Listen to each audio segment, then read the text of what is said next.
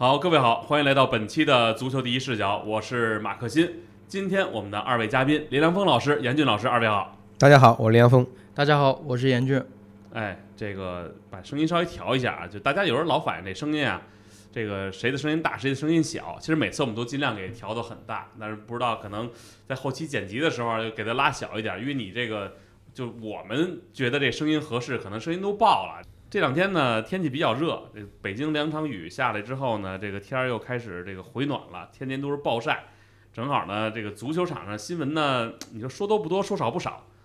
昨天吧，我觉得一个大事儿吧，就是迈阿密正式官宣梅西加盟球队了，而且呢，就也更换了主帅啊，就主教练换成了所谓的这个梅西熟悉的冠军教练马蒂诺。关键我觉得这个马蒂诺执教梅西，就就没好过，真的，嗯就是就就成绩真的很一般。另外呢，球队还会有说一系列引援啊，包括布斯克兹、阿尔巴啊等等等等。这迈阿密国际也，看来不仅是想搞个大新闻。我先问问这个严俊吧，严俊你怎么看这个梅西去了？大家都说加盟了一个垫底球队，就是为了到那儿去养生，去这个保养自己去了。你怎么看这支球队他的一系列操作呢？现在，嗯，梅西去迈阿密国际这个事情就涉及到。嗯，方方面面的东西了，就是他做这个决定，并不仅仅是竞技层面的决定嘛，因为他去那边也有很大的关系，就是说得要让家人安顿下来嘛，就是在那儿安居乐业。呃，其实就是迈阿密那，呃，梅西他自己也很熟悉，就是本本地他在那儿有几处房产的，然后据说迈阿密是有几万阿根廷人在那生活嘛，就是可能都会有一些。甚至你可以叫阿根廷社区的之类的东西啊，就是在那儿生活，嗯，对于他的家人来说，可能是比沙特更好的一个决定，嗯，然后去到那边的话，他面临的，当然经济上大家肯定会提出一些对他提出要求嘛，就是说，呃，但是就是这支球队的话，因为是之前，嗯，你从很多年前说起嘛，就是，呃，贝克汉姆当年在美国大联盟。在他效力的时候就有过这样的一个合同里面的约定，就是说他到时候可以在这儿建立一个球队，嗯，就是就是因为美国大联盟的运作方式跟咱们熟悉的欧洲联赛可能不一样，就是每支球队它它其实是一个封闭的联盟嘛，它并不会有升降级制度啊什么之类的，就是整个联盟是一体化运作。呃，然后就是出资方去建立一个球队，是相当于在这个联盟里面得到一个席位，然后是大家一块儿开发、一块儿运作之类的。嗯，然后大家一块儿打，赛制也跟欧洲联赛很不一样。里面的球队其实都实力上差差别其实并不是那么大。嗯，你像很年轻的球队也可能很可能很快就夺冠。你今年不行，你很可能明年又行了。就跟好像迈阿密前两年好像也能打季后赛呢。呃，去就是上赛季就是是打季后赛的球队啊。然后你像以前，你即便说马蒂诺，就是在欧洲联赛跟阿根廷国家队好像不太行，但是马蒂诺他是美国大联盟的殿堂级教练，因为就是之前亚特亚特兰大联就是刚建立两年，他就带这个球队拿了一个呃总总冠军啊。然后那支球队打出来的风格就是，嗯，跟以前的传统都不一样。然后就是练出来的两个人，一个是米格阿尔米隆，就是阿尔米隆现在纽卡就是在纽卡那对，就是就就是他，嗯，就是从亚特兰大联就是在那成名，在他成名之后卖出的身价是大联盟就是卖出球员的标王身价。然后还有一个就是那个。另一个就是委内瑞拉的那个约瑟夫·马丁内斯，嗯，就是现在梅西的队友啊，就是就是 马丁诺水平虽然在欧洲不够用，在这儿肯定是够用的。然后就是，嗯，他刚刚接手，虽然第一场也输了个零比三嘛，惨败，但是你要有梅西来了，有布斯克斯来了，这个球队已就有核心了，你中场跟前场就有。呃，思路啊，就有触球点，所以这个球队的成绩很可能就会马上好转嘛。嗯，还是值得期待嘛。嗯，林老师怎么看这个？就梅西去了这么一个队，他是不是能让这个球队说非得到那儿去拿冠军，还是说他就是为了呃享受这个职业生涯末期的这样的一个呃高收入？但是怎么说呢？叫啊、活儿少钱多离家近的这种生活呢？都有。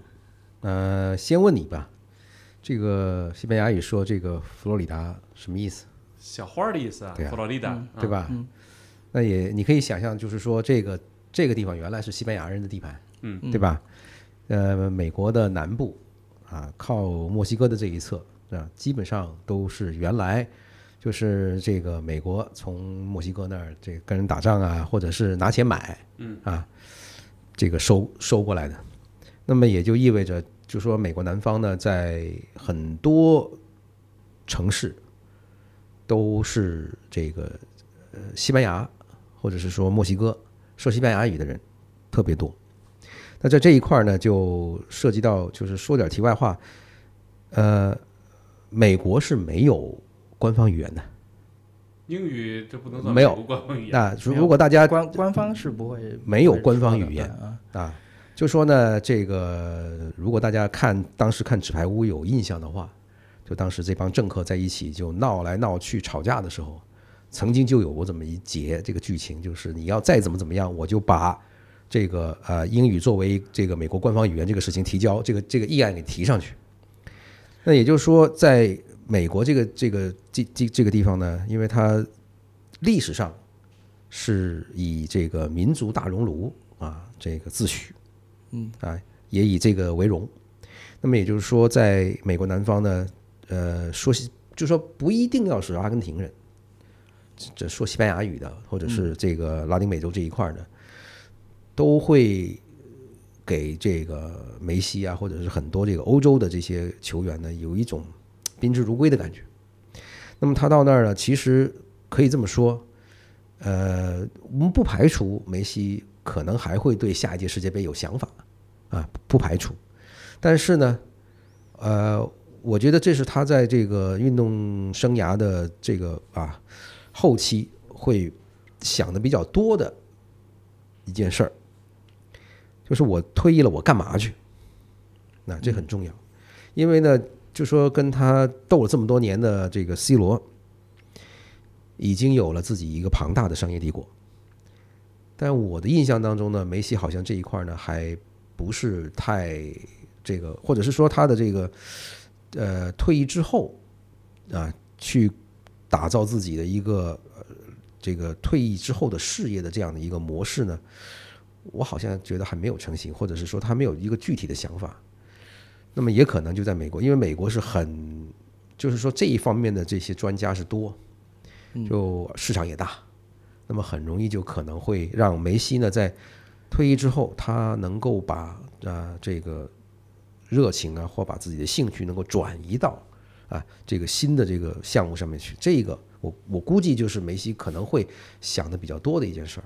那同时呢，又因为在美国来讲呢，可以说就是足球这一块儿啊，这些名人呢，在美国那一块儿呢，并不是那么喜这个怎么说呢，太招摇的那种感觉。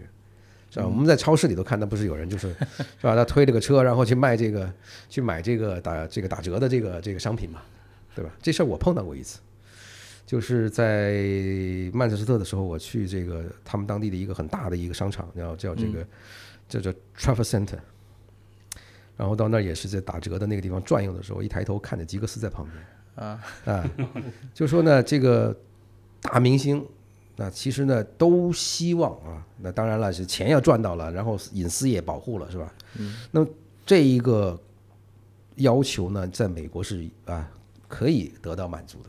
嗯。那对于梅西来讲呢，他其实现在要做的就是一边踢球啊，一边能够和这个外界开始啊循序渐进的这样的一个接触，那么为他将来真正挂靴的那一天呢，做一个准备。因为现在他，你你你如果对比他和 C 罗两个人的这个运作的这个这个场外的这个模式来讲呢，他的很多可以说梅西这个人作为一个品牌，作为一个个人的这个这个形象来讲，他没有得到十足的这个开发。嗯，那可能在美国呢，给他提供的这个条件，各方面的环境会对他更有吸引力，我是这么想。其实踢球这块来讲呢，对梅西的吸引力不大了啊，但是呢。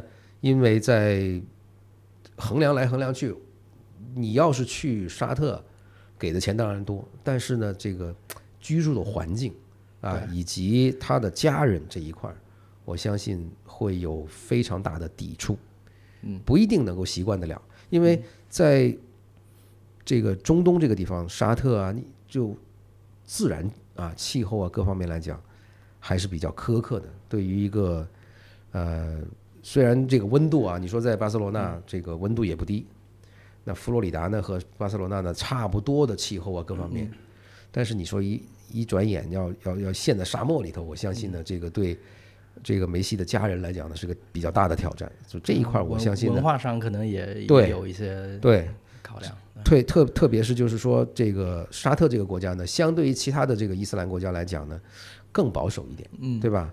而且呢，他们是好像是在呃前两年才开始女允许这个女性开始可以驾驶嘛，可以出门嘛。那这一块呢，我觉得就对呃梅西来讲呢，这个吸引力就不足。那当然了，这个他也没有必要是吧？觉得还要在最后这一这个几年里面去挖上一狠狠狠狠的掘上一桶金，那这个对他来讲的吸引力就不大了。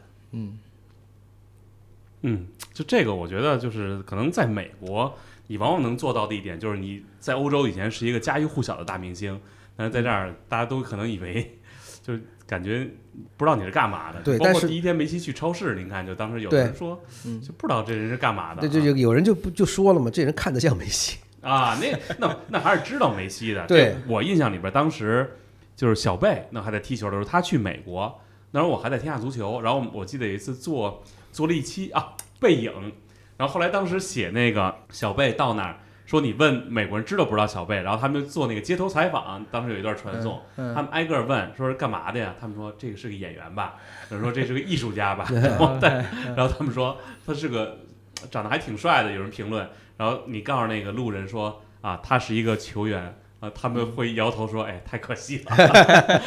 我觉得这就是可能就是美国可能对这个呃明星来说，就在那儿大部分人是有机会过上普通人的生活的呃，还有一个就是美国人可以帮他跨界，啊，对，嗯对吧？对，就说你可能原来在足坛是一个如雷贯耳的名字，呃，但是呢，到美国的话，可以让你变成全世界都这个如雷贯耳的名字。嗯这这个我觉得我相信的是，呃，当然了，就说梅西来讲，已经就说不知道他的人，我相信已经是少数了。对，但是呢，对于梅西在美国的生活是相对来讲呢会安静，是吧？他现在这个、现在这个时候呢，正好是处于一个休整啊、休养啊，是吧？他已经经历过职业生涯里头很多的这种啊风浪啊起对伏，对，所以他现现在要的是什么呢？要的是你你让我静会儿啊，我想我我想静静。对，看看了一个美国，呃，一个是哪儿拍的纪录片，是这个小贝去亚马逊丛林，我不知道二位看没啊，看过？对对对对，然后他骑车等到从巴西进入到亚马逊丛林，就是比较富集的地方的时候，就那儿的人已经不认识他是谁了。然后我记得在有一次在路边，他们是买一个，就是买了薯片和啤酒，要歇一会儿，大家坐那儿喝一杯。然后呢，就他们就问那几个巴西人在那儿开店的，说你们认识他吗？那一家子说说不认识，说不知道这是谁。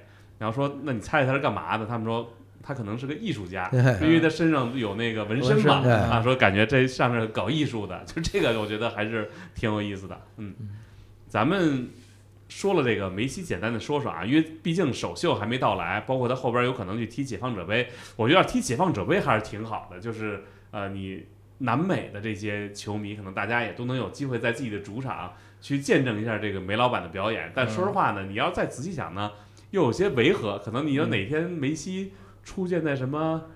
是吧？玻利维亚繁荣的这个主场，或者出现在什么厄瓜多尔山谷独立的这个球场 去踢一场比赛，这这这个赛制上可能还是要讨论吧，这这个很难做到跟南美解放者杯合，因为还是太大了，这个对，是牵涉的太多了，你已经不是跨足协了，已经是跨足联了嘛，是是是是，这这个合作可能很难做到，因为因为你现在呃北美的足球的话，主要还是就是美国、加拿大跟墨西哥之间的一些联络嘛，包括呃梅西接下来要踢的首秀，很可能就是那个北美联赛杯嘛，就那那就那那就是北美的叫什么那就是大冠军冠军联赛，就就就是大联盟的球队嗯跟这个墨西哥墨超的球队嗯一块踢的，这还不是那个呃中北美的冠军杯呢？嗯，就就是其实就是牵涉太多了，你可以先不用展望。不用先 先对对，对，就这个，咱还是说说这个主流的欧洲转会市场啊，因为最近嗯也是刚刚确认的，就是这个赖斯呢，终于是到了阿森纳了。咱一看啊，这阿森纳，呃，这个频频出手啊，切尔西这是六千五百万镑引进哈弗茨，阿贾克斯三千八百五十万镑拿下了这个停泊，那最重量的一笔引援一点零五亿英镑，从西汉姆联引进了赖斯。据说这个零呃零五这点零五，它是一个浮动条款，好像是对吧？这这样的话，得先是先期是一个亿，嗯就是赖斯，我想问问啊，这值这么多钱吗？就他能给球队带来什么呢？就一个球员他能够卖出多少钱，或者是他值不值得，咱们说不算，掏钱的算，嗯，对吧？你掏钱的那个人，他觉得值，嗯那他觉得值，你就没有就说我我我就觉得他就应该是值这么多钱，因为我们不妨看一看啊，有玩古玩古玩的，对吧？他一天到晚的这个这这个怎么说呢？摆弄那些个坛坛罐罐，你你觉得那玩意儿值钱吗？对吧？嗯，你一看，哎呦，这一罐子叫一老太不小心就直接给你扔垃圾堆里去了。你说那不行，那是唐朝的，对吧？嗯，那行啊，那你不同的人眼里，他的他的这个价值，他的这个身价不一样。那现在可以这么说，如果作为中场球员，英超在这个夏天呢，平均价拉一拉一齐过来，我我们之前的一期节目里面说过，大概是五千到七千。那他为什么要比这个平均线要高这么多，对吧？高出来个三四千？那有一样，就是他年轻，二十四岁，嗯，这个值很多钱，对吧？还是户口本儿，户口本是另外一回事儿啊，就是说现在是年轻，年轻呢，就是说意味着莱斯呢，他是一七一八赛季这个在西汉姆一队那打上主力的，五年下来，嗯，几乎是全勤。那作为一个职业球员来讲，这个又是相当相当重要的加分项。如果一个球员水平特别高，但他呢老去医护室，他等于零，对吧？你用不上，你老是在这个是吧医护室的门口碰到他，怎么又是你，对吧？那么对于主教练来讲，他宁愿要一个什么呢？宁愿要一个经久耐用的、水平不怎么高的，是吧？给他打磨打磨，对吧？给他点拨点拨，能使，也比一个技术特别好但总是个病秧子强得多。阿阿森纳的医护室的这个人是不是迪亚比？是吧？阿森纳呢，又是很多年都吃主力不停受伤的这个亏，所以这一块对主教练来讲啊，你首先一看，是吧？年轻，经久耐用，是吧？受伤的这个机会比较少，因为他那个位置是经常要受伤的。对，那么他没有受伤，全勤，而且呢，他还是一个是吧？正在这个事业正在往上走的这么一个球员，所以呢，也就是大概其啊，就是加分，或者是说，你可以想象这些谈判的时候，那么这些东西都是要摆出来说的。嗯，而且呢，呃，我们也看到阿森纳上个赛季，那在关键时刻这口气没憋住，没憋住的一个很重要的就是，那么当他去进攻的时候，为什么老是在这个，比方说他两场比赛，一是对这个南普顿，一是对这个这个伯恩茅斯，都是不到一分钟就丢球了，对吧？那就需要有一个，就是这个问题呢，就表现出来，就是中场的这个窟窿比较大，那你需要有一个人杜绝这个方面的问题，铲掉、根除。那莱斯应该是一个信得过的人。那么大家又同时可以去倒推，找莱斯在这个西汉姆的这个比赛，刷他们的一个什么数据呢？就是西汉姆在头二十分钟丢球的这个数字很低，就基本上来讲，西汉姆的这个比赛，莱斯如果首发的话，西汉姆的头二十分钟里头丢球的这个这个次数是很低很低的。不是，我想插一句，就这个他要类比嘛，就是说你阿森纳可能开场丢球就有，但是那个队因为开场不丢球，但那球他总会丢啊，在第几分钟丢，这区别很大。但是呢，这个区别是作为一个要争冠的球队，你很重要的一点就是你不要一开场就落后，这球很难打，对吧？就说不要把落后去逆转做作为一个时髦，因为职业足球的 踢职业足球的人都知道，你落后这个事儿是非常让人抓狂的，就意味着什么呢？就是本来你给自己这么说吧，呃，你夏天暑假出去玩儿，我我的预算是一百块钱，这一不一不小心是吧？一出门啪摔一跤，对吧？这里缠个绷带，那里贴个膏药，那钱花出去一部分，那你就有缺口了，是吧？你玩起来就不爽了。最重要的就是这个，就是争冠的球队，特别是在打弱旅的时候，不要出现这种情况，因为这个会很伤士气。阿森纳的这个这个争冠的这个收官阶段出现这个问题多，就说明什么呢？就说明中场这个位置的啊，踢这个位置的这个人功夫不到家，或者运气不到家。那这个又是对阿森纳来讲很重要的一点，因为啊，如果阿森纳是一个主攻非常进攻非常锐利，而且这么这么多年来一直都都是这样，就是温格把他们的这个啊打法风格拧过来之后，就是阿森纳是一个就是说进攻来讲是不需要学的，但是防守呢总是学不会的啊这样的一个队，那他有一个这样的人呢，给他上个保险很重要很重要。嗯，所以呢，从这一点上，也就是阿森纳或者是阿特塔迫切的需要一个，对吧？在场上审时度势的这么一个，呃，属于定海神针这么一类型的球员，就是他在后场，是吧？这个球他来控制节奏，由他来保护这个后防呢，会让全队的这个运转呢心里踏实很多。因为踢球的时候都知道，比方说为什么我们在看球的时候，有一些球，我们心里在预判这个球他应该给谁，但是往往这球不给，就是说这个球为什么到了边路，能够很快的通过中中路啊中场的中路转到另外一边去，没有，而是再回到中卫的这个脚下，然后在中卫再倒再找人，所以这个效率一块一下子就下来了。为啥呢？说明队友对这个中场的这个枢纽的这个人啊，这个他们叫做什么呢？叫做开关也好，或者叫 pivot，总会是一个不大放心的这么一个心理，就是说这球给你，保不齐我一给这事儿要出了，然后这锅到我身上我就不行了，对吧？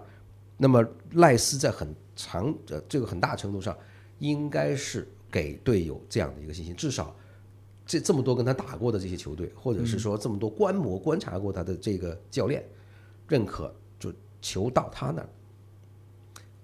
捅娄子的机会比较低，那这个我相信又是加分的项，是吧？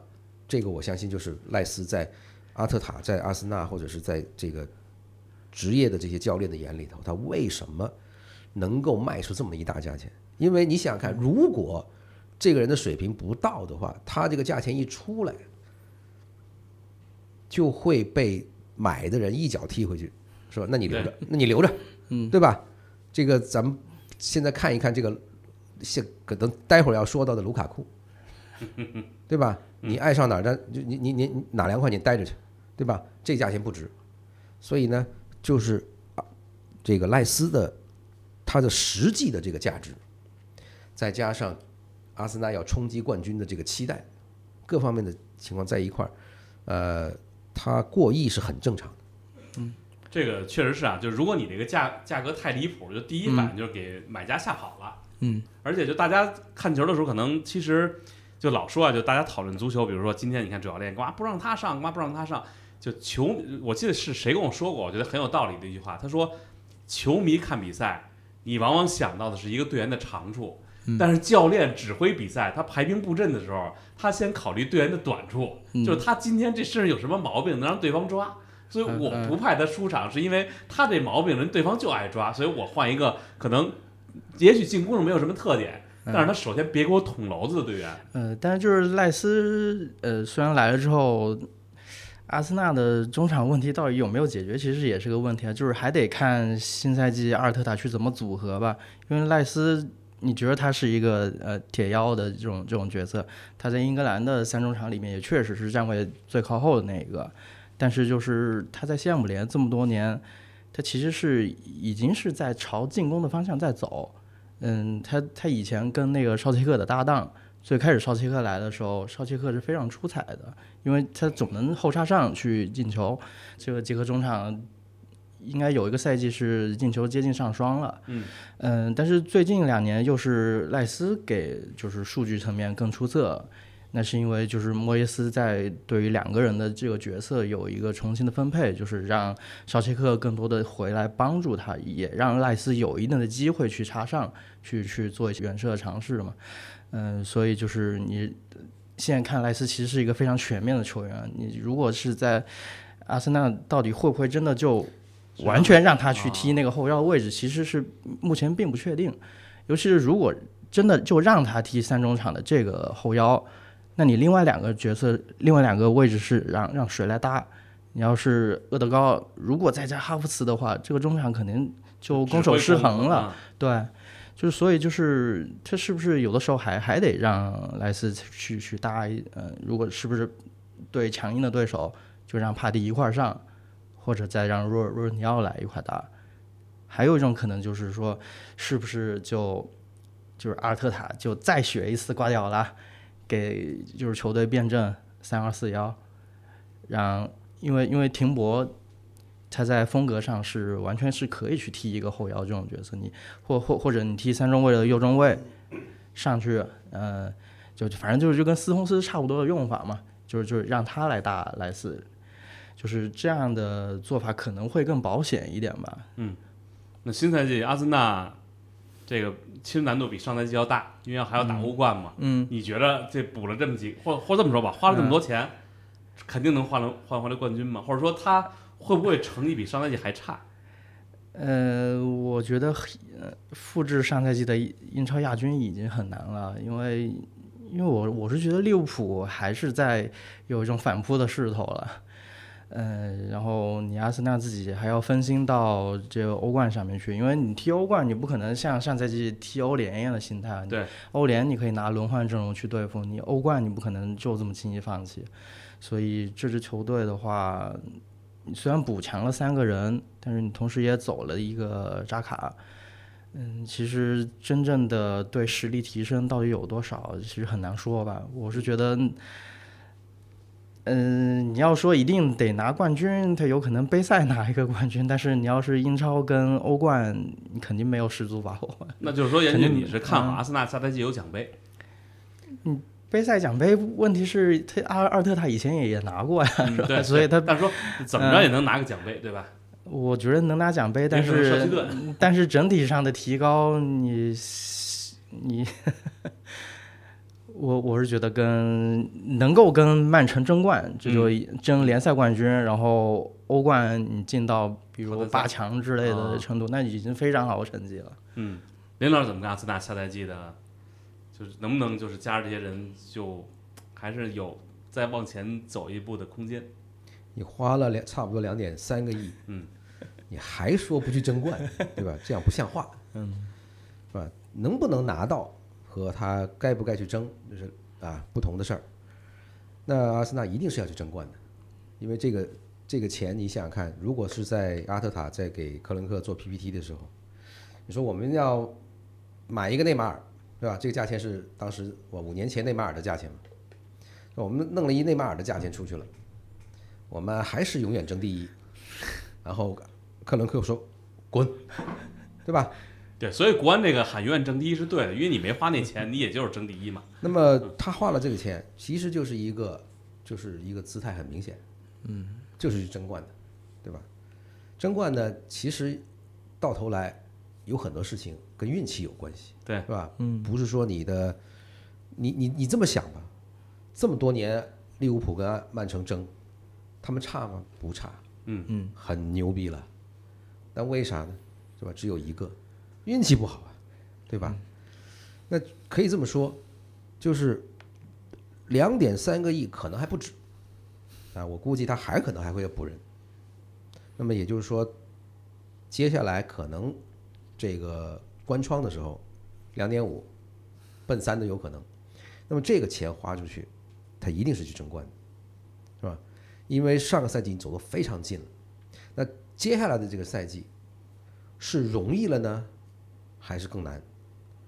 对阿森纳是更容易了，因为啊这个曼城，曼城呢有几个事儿，他首先呢，京多安走，的补的科瓦奇奇好不好使？问号，对吧？然后沃克是不是走？问号，对吧？然后贝席和这个马赫雷斯这两个人是不是走？问号，嗯，他们如果都走，谁来？问号，你这么多个问号，是吧？你打算拿多少钱去把他拉直？这是一个很非常非常大的一个投资，而且你看现在沙特的这个这个就是挖人的这个浪潮，分明是就是说只问名气不问价钱，对对吧？这就是十足的以前我跟很多朋友就说过的一个段子，就是说一油王刚刚这个石油危机之后钱来了，要去买东西，到巴黎老佛爷那买东西，怎么买？他转了一圈，而跟经理说：“你把人赶都给我轰出去，我要买东西。”人家说：“你这太过分了吧？嗯，你买什么东西要把人轰走？”他说：“你待会儿就知道了。”然后把人都赶出去了，然后来了好多好几十辆卡车，他看了一圈，搬，对吧？沙特人是这么买东西，所以他每一个队他都看你，你想不想来？想不想来？所以很多很多都还没有到 C 罗那个年龄的，嗯，哗啦啦都去了。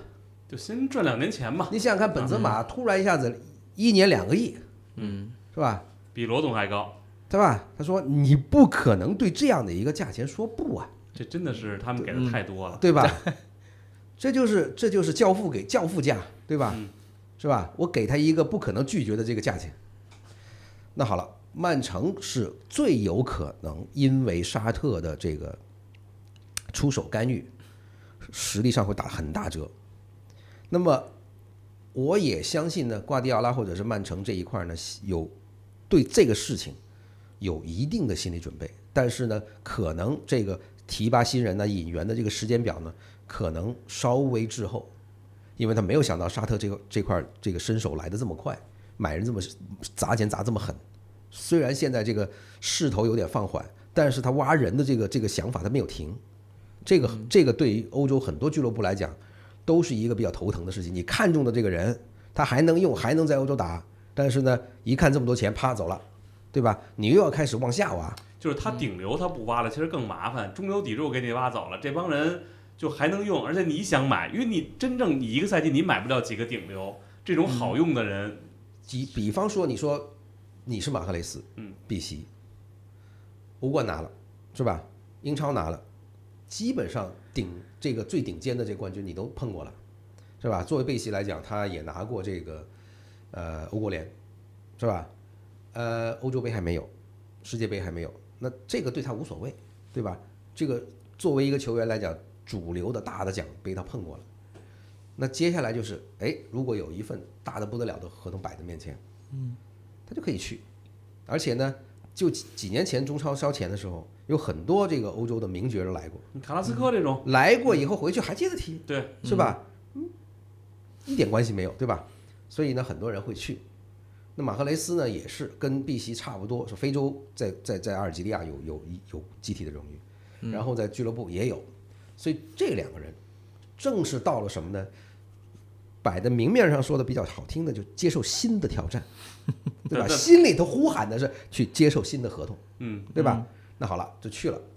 那曼城这一块有没有这个预料到这个赛季会发生这么大的变化呢？当然不是说他们两人一人走，一定会走。但万一走了，你有没有人是吧？能够水平啊、状态啊各方面的默契，能够马上能够接轨的，这个问号不小的。虽然我们知道，就是福登呢，经过这么几年泡下来呢，应该是到了要挑大梁的时候。嗯，然后呢，这一届的这个欧青赛，帕尔默呢，给人的这感觉也相当好。嗯，然后之前呢，比方说这个踢右边位的这小个子刘易斯，是吧？他会不会像拉姆那样，是吧？这又是一个问号。然后左边这个塞尔吉奥戈麦斯，能不能够接接班？欧青赛拿了金靴嘛，对吧？因为他就是曼曼城的这个左后卫门迪，嗯，他刚刚和曼城呢合同这个真的合同到期了对，合同到期了，现在呢他的官司刚刚了，这是跟这个法官的官司，对吧？就跟就是强奸的官司已经清了，不用坐牢。嗯，但是他和曼城的官司可能要开始了，因为他要告曼城说过去两年没发他工钱。对，是吧？那么这个这两个这两个边没有了怎么办？然后呢，你的后防都要准备，就说像斯通斯、迪亚斯、阿坎吉可能稍微年轻一点，就说还有拉波尔特，对吧？都开始要准备后手要换代了，对吧？而且瓜迪奥拉已经说了不续约，就还有两，年，还有两年，二零二五年，对吧？就说你一就是曼城在这一刻，索里亚诺要想的事情就是怎么办？嗯，把阿尔特塔挖回来。那现在这个 也可以，对吧？现在呢，就是曼城的不确定的东西要比阿森纳多，嗯，对吧？我们再来看另外一个重磅级的挑战对手，就是利物浦。那利物浦也被人挖了两个，可能会就亨德森和法比尼奥都被挖走，对，嗯，对吧？那么也就是说，曾经给结束红军三十年联赛无冠的这样的一帮老队员啊，功臣，就都要换岗了。新来的人，像柯蒂斯·琼斯啊，像这个埃利奥特啊，或者是说你把这个亚历山大·阿诺德移到中场去，嗯，那这些人能不能够完成任务，那又是一个问号，不清楚，不知道。但是我们知道，上个赛季就是利物浦这些年轻的队员，嗯，给人的感觉好像还不大成熟，还得泡，还得磨。但是今年夏天来的这两个新援还是可以的嘛。嗯麦卡利斯特毕竟是是阿根廷主力，索博斯洛伊也是在莱比锡也是踢过欧冠的，就是就是说，这个不确定的因素，只比阿森纳多。就是说，从阵容的这个默契程度或者成熟的程度来讲，现在这个六个队里头，阿森纳是最好的。就说曼城现在挖这个面临被挖，阿斯阿利物浦已经被挖，然后切尔西经过一个赛季的大的这个震动震荡之后，是吧？来了一个新教练，重新给你洗牌，重新给你调这个机器，是吧？那就是说很多很多的东西都在变，也不要就曼联都不好意思跟人说我们也在调，是吧？就是你有啊，的你看德赫亚走了，奥纳纳不下树了吗？对吧？就是万一奥纳纳就是这个事儿呢，啊马奎尔被剥离，对剥夺对方 对吧？我们待待会儿要说到这个事情，就是曼联现在就是打法人员都大变化，特别是打法，这打法是可能变得要很多这个曼联球迷要买好这个速效救心丸的。嗯就说那奥纳纳一下子冲出禁区就开始带球，嗯嗯，可能会让你晚上一下子就清醒了，是吧？这下我就不困了，对吧？跟以前大厨带的时候，大家都是吧，治好了无数人的这个失眠是两回事儿，大家都觉得特刺激。今天晚上，哎呦我天，心脏跳出来好多次。那么你再一看，各种东西比较而言，阿森纳的这个夺冠的这个这个可能，如果大家有兴趣去查一下，就是这个夺冠的赔率。我相信阿森纳应该和曼城非常非常接近。就理论上只有他现在是属于没有失血，然后呢还补充了一些强援。他甩掉的人对他影响根本几乎说是没有，嗯，但是进来的人对他的帮助是可期的，而且是明显是你明确的知道这些人来，他补的是什么，就去哪儿补哪儿了，对吧？对，非常的对口对位的这些补强，嗯，好你，很明确的知道，就是阿森纳的这个下赛季是一个什么样的经，会会让很多人睡不着觉的。那就是这里边到时候大家说这个林老师总结出来，下赛季阿森纳啊这个成绩一定要较上赛季有所提升，要更进一步。他拿冠军一点不奇怪，嗯 OK，说说曼联吧，最后都说到曼联了，对吧？本来刚刚我想说卢卡库了，但是您又提了一嘴曼联，那您就聊聊聊聊。就是说阿纳奥纳纳这个转加加盟呢，我们做一个对比，很多曼联球迷呢舍不得德赫亚，或者是说觉得这么多年哈，不管怎么哭哭啼啼或者怎么样，这这个像两夫妻，就时间过久了都这样，到最后一刻说分手的时候，很多人心里不舍。但是我们知道，德赫亚什么不行，对，嗯，对吧？但是奥纳纳是不是也不行，咱不知道。至少我们知道，奥纳纳是符合滕哈赫要踢的那种风格，就是说这个后这个门将，他一定要有足够的控球和这个传球能力。嗯，那么这样的话呢，就可以让这个后防呢多一个人是吧，走到外场来防守，或者是像我们上个赛季见过的一次是吧，就是布莱顿客场打曼城。是吧？曼城突然一下子脑脑脑洞大开，突然全场人盯人，一下子，是吧？让这个曼城有点懵，整整不会了。但是呢，因为埃德松的控球能力超强，那就他就从门这个禁区里面溜出来，就成了后场的自由人，由他来发动长传，那么一下子这个这个人盯人就就被打破了，因为场上就只有他拿球，所有人都有盯人的任务，是吧？没有人去抓他。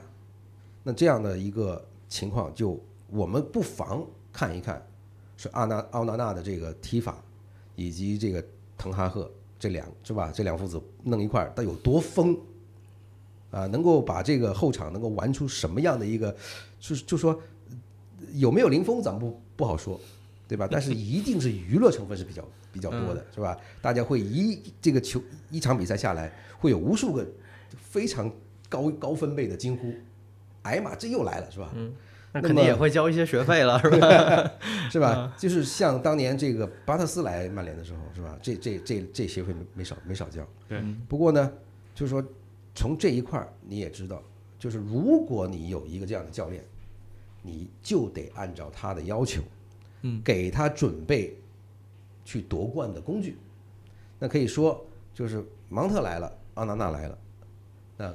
接下来可能是吧，就是曼联可能会再攻一到两个目标，那么其中一个肯定是中锋，对对吧？那么这样的一个情况呢，就是呃，可以这么说，曼联的这个赛季呢，保住欧冠的席位，它仍然是它的这个底线。但是呢，如果收购的这个事情仍然是拖拖拉拉，很长时间没有没有能够定定这个定案的话，嗯，会影响。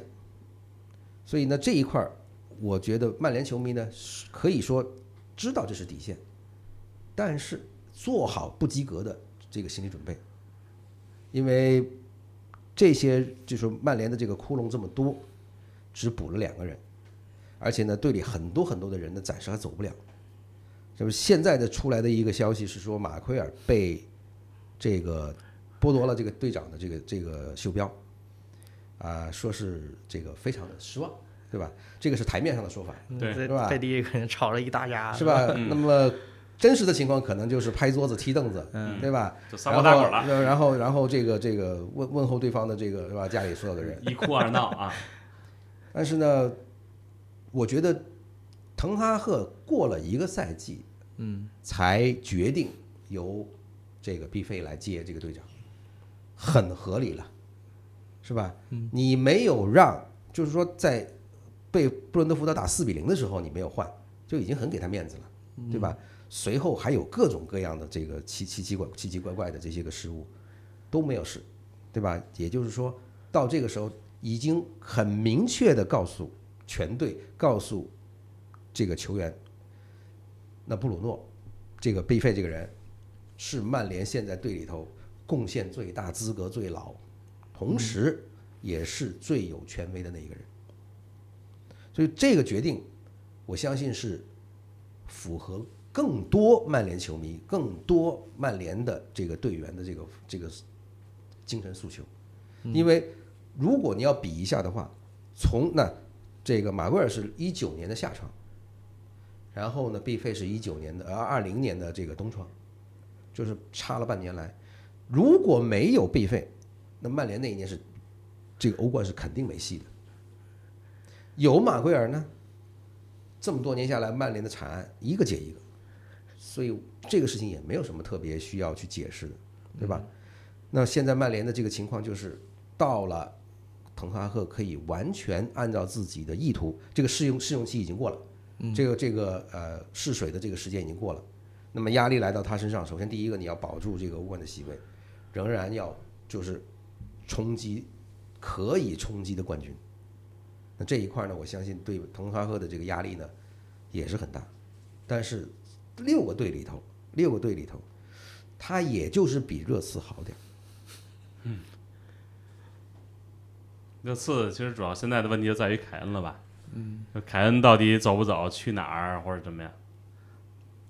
凯恩打心里打心眼里不想离开英超，嗯，对吧？如果是不想去拜仁，他他如果是这么想去拜仁的话呢，这个情形是完全不一样的，对吧？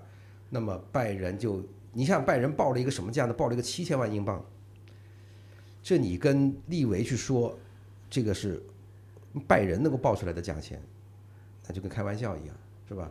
因为在两年前呢，他是一点五都不要卖的，你现在打一打一五折，嗯，他肯定不不可能接受你这个价钱，起步价没有八都免谈。但是呢，作为凯恩来讲呢，他到了三十多岁，他不想去开拓新天地了。就这跟以前已经是不一样的了。就是说，这个对他来讲，当然他知道去拜仁的拿冠军更容易，但是呢，这个时候对他来讲，英超进球记录可能更重要，不是，但是完全可以去拜仁，两年回来继续打破英超纪录。就是希勒吧现在想让他改天你们希勒不是在他专栏里说了吗？就是说，我他他就是说，我知道我自己很难保住这个记录了，但是只如果转会发生，就叉叉的把把他的车给我，我来亲自给他开车，我开卫星导航，我我我送他过去。他现在就就就在专栏里这样说的呀。嗯，哎，而且呢，你想想看啊，英格兰人有一个另外一个段子，就是很多人呢都知道这个英国人的外语水平低，是吧？就是说，你看到英超踢球的这些外援，这英语水平最高的是谁呢？德国人，嗯，荷兰人，嗯，是吧？他们的这英语说出来杠杠的，一点交流问题都没有。呃很多英国这个英格兰球员自己连英语都说不好，对吧？这个这个事儿是这个这个遵命大臣那个这个里面的段子，对吧？那你可以这么想，呃，就是凯恩这样的一个岁数，他图什么呢？首先他图冠军，对，是吧？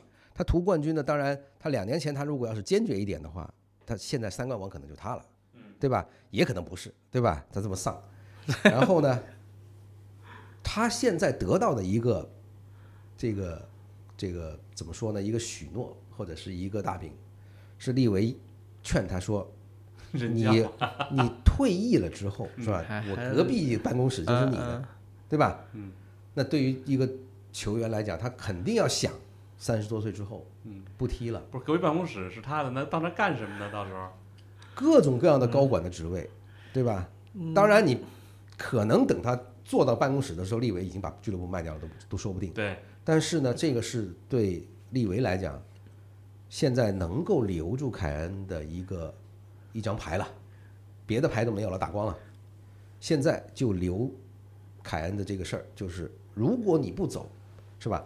这个家是吧？将来就有你一份。那么对于凯恩来讲，他当然希望到外面去拿冠军，但是如果去转会在外面拿冠军的代价是跟俱乐部翻脸，嗯，他是肯定不做的。就他现在就是两年前他没有做这个事情，现在就更不可能做了。那就曼联也不太可能去了。这个价钱就是说，呃，利维可以和英超另外十八家俱乐部做做交易，唯独不跟曼联，因为他最恨的就是这件事情，因为连续几个重要的转会都发生在他在他的任内，从卡里克开始，嗯，是吧？然后就是贝巴，然后更早的是，当然那个时候还不是他是主席了，那个谢林汉姆啊等等这些，对吧？那么你一看，就说明什么呢？就是如果让一个俱乐部非常没面子，就是你的球员一到这个对家手里头，马上就拿冠军，说明什么呢？就是风水不行啊，你家这块儿，对吧？那是谁的原因呢？那肯定是主席的原因呢，对吧？你去看看你自己家里的这个祖坟，俱乐部盖错地方了，也可能。对吧？这个这个事情，所以对凯恩来讲呢，这个这个结在什么地方？凯恩不想离开英超，是吧？但是利维不想让他离开热刺，留在英超，所以现在这个问题尴尬在这儿。那刚才说到曼联了，我觉得就还得聊聊曼联旧将卢卡库嘛，因为这是最近大家就真的是觉得比较神，这个迷操作呀，就是嗯国际米兰现在人家直接就是放弃求购了，说尤文有意引进比利时前锋，但是他这个好像还得看卖不卖弗拉霍维奇，嗯。啊，但是你，所以我看咱是小五写的文章吧，就他，我他写的特别逗，他说这个卢卡库图什么？说你要图水比赛水平高，那尤文可能欧战资格最后都保不住，对吧？你你欧协都踢不了，你要踢图这个联赛冠军希望大，那国际米兰肯定比比其他队更有机会啊。你说你图钱，那你去沙特他也给拒绝了，嗯所以你说说那难道他喜欢阿莱格里这个这个技战术？可是他到了阿莱格里那技战术里边能给他脱层皮，就觉得那你说那那只能是说什么？那那要不就是你喜欢这个尤文，但关键人弗拉霍维奇如果不离开你，去去那儿你也尴尬呀。吧对啊，我觉得严俊说说这个卢卡库什么情况？嗯、那就不知道是到底是谁给卢卡库做了一个 PPT，把他把他给说服了吧？嗯，就是而且这国米就完全不理了。对，啊就整整整个事情就是就是特别迷之操作吧，嗯，然后也是让人就是大家都会有那种知人知面不知心的感觉吧，因为卢嗯卡库一直以来就是大家都说他憨憨嘛，是吧？嗯，但是就是就是但但但但至少就是很久以来就是。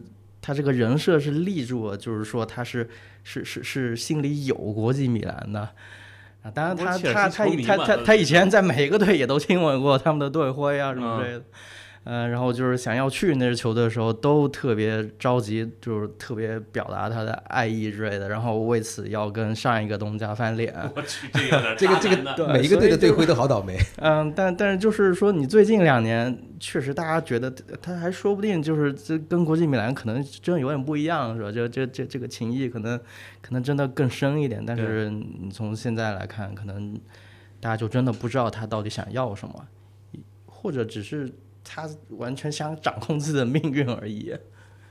但是他也不知道自己想要去尤文去去做什么，我我我我真的看不懂，嗯，我看不懂。但是这个事情你要从他当年非常的这个失望啊，因为说自己跟莱万跟 C 罗不是一档，嗯，对吧？哎呀，这个莱万都没说跟 C 罗是一档的，他还觉得自己他他是自己说自己跟莱万和 C 罗那是是世界前五欧前锋欧洲杯嘛的时候嘛，嗯，是吧前五前锋嘛。这个大家当时说这个是个世界这个足坛前五的这个里头没他嘛，他当嗯他当时心里也不服气，嗯这为什么没有我，对吧？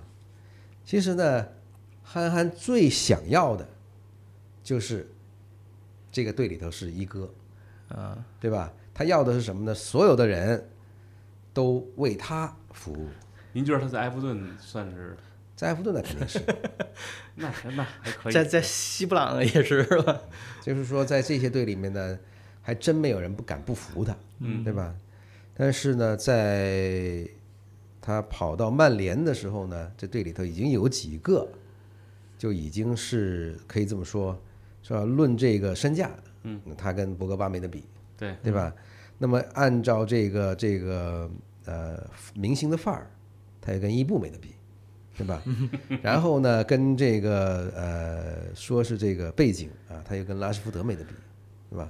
很多方面他样样他都不行，所以呢，他在曼联待了一会儿，他发现哟，这个索尔斯克亚一来，好像自己的这个是吧，成为这个队里的这个一一哥啊、主角啊、男一号啊这种，都跟自己没有什么太大的关系了，所以他马上就决定我要跑，跑去哪儿呢？跑到一个就是孔蒂是肯定喜欢他的，对吧？孔蒂的打法就是围绕他来打，他他在这个意甲的那个赛季那么多漂亮的数据，然后又拿了意甲，那就是为他设计的这个打法，是吧？由他像啊、这个，比如说利用他的身材，利用他的这个这个体能啊，设计这么一个打法，让他成为了这个当当这那个赛季啊最突出的球员，然后就有了后面我再给他重金再买回切尔西的这样的一个，但是买回切尔西之后呢，图赫尔用了两项，嗯，no no 是吧？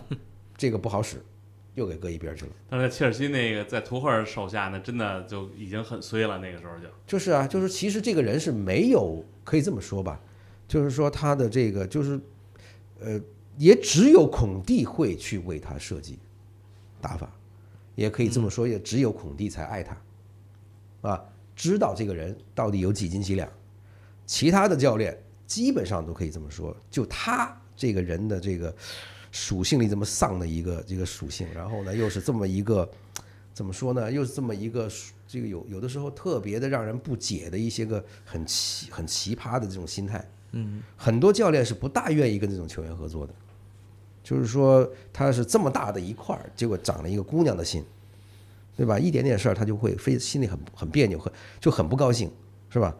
这一块呢，我相信就是他到尤文去一个可能就是一个一个其中的一个动机，就是我还是要当大哥，因为尤文现在的一个麻烦是什么呢？没大哥，赶紧要把这些值钱能卖的对，都清掉，这钱不够花了，不够使了。嗯，所以呢，他捡卢卡库进来，出掉弗拉霍维奇，那么这些操操作让人觉得你这是是吧？还能打的是吧？这这这个水平或者是发挥要比憨憨好的你还都不要，你要那是因为钱不行了，对钱这块不够了，嗯，对吧？所以他要有这样的一个他去沙特他也大哥呀，去沙特还不一定能他当大哥肯定不能去沙特呀。他，他去沙特的话，不就是向全世界告诉告诉全世界我不行了，对吧？我得趁着还还剩几年，赶紧去捞一点，是吧？那你你还怎么好意思跟别人说，当年我没有跟莱万一块儿？嗯这个话就说不动了。那他想法还是挺多的，他这种就姑娘的心思小你猜不透，心思，你说对吧？就是说，就姑娘的心思你猜不透，对不对？他是想起那首歌来了啊，女孩的心思你别猜，是吧？我这，这个大家不要喷我们。